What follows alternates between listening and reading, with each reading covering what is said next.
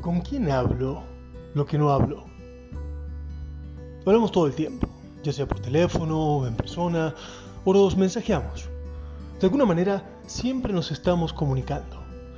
Hacemos cientos de preguntas al día y respondemos otras tantas. Pero hay ciertos temas que son privados, que no nos animamos a hablar con otros, que no nos animamos ni siquiera a hablar con nosotros mismos. ¿Qué te parece si compartimos un tiempo de reflexiones? Permíteme que mis reflexiones motiven las tuyas. Estamos en contacto. Expandamos nuestros horizontes. Abramos nuestras mentes y hagamos conciencia. Por eso te invito a hablar de lo que no hablamos.